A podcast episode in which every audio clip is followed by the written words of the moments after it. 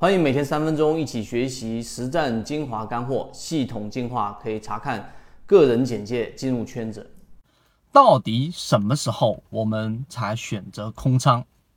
好，这个问题可能对于大部分基础的初级散散户啊，股民可能都没有考虑过这个问题。干嘛要空仓？我满仓有风险，我减仓。我为什么要空仓？我最好是永远都别空仓。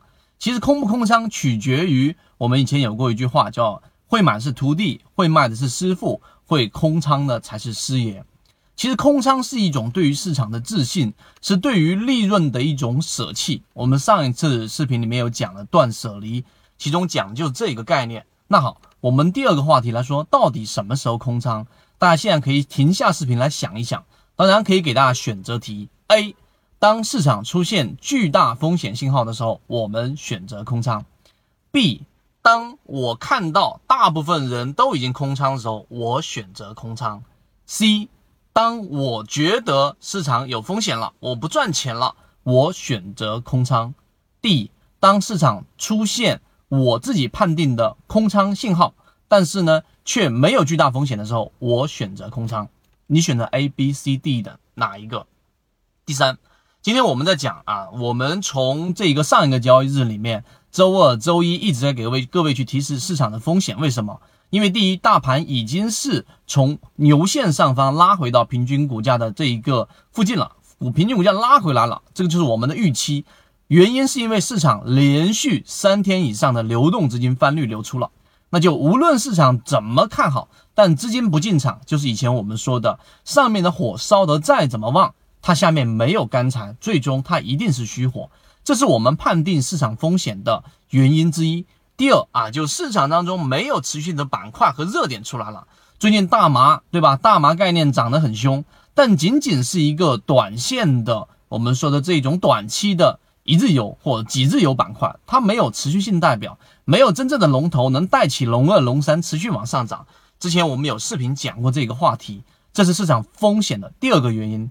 第三个，从两千四百多点涨到三千一百多点，整个市场已经积累了大量的这一种获利盘，是需要抛售的。从这个北上资金的流出，从整个市场的我们显示的资金流出，已经告诉给大家，市场会进行第一波回档，是第一波切换。短线上攻从百分之八十多快速的调到百分之三十多，中线上攻在不断的上移，也就是说，从原来的短线的个股已经快速的回落。你去看。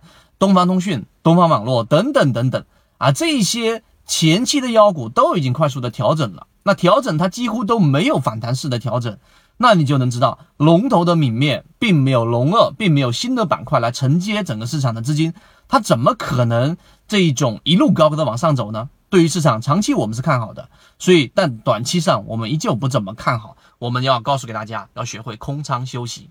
所以回到刚才我们那个答案，答案是 D 啊。我们判定，我们认为，我们的经验告诉你是 D。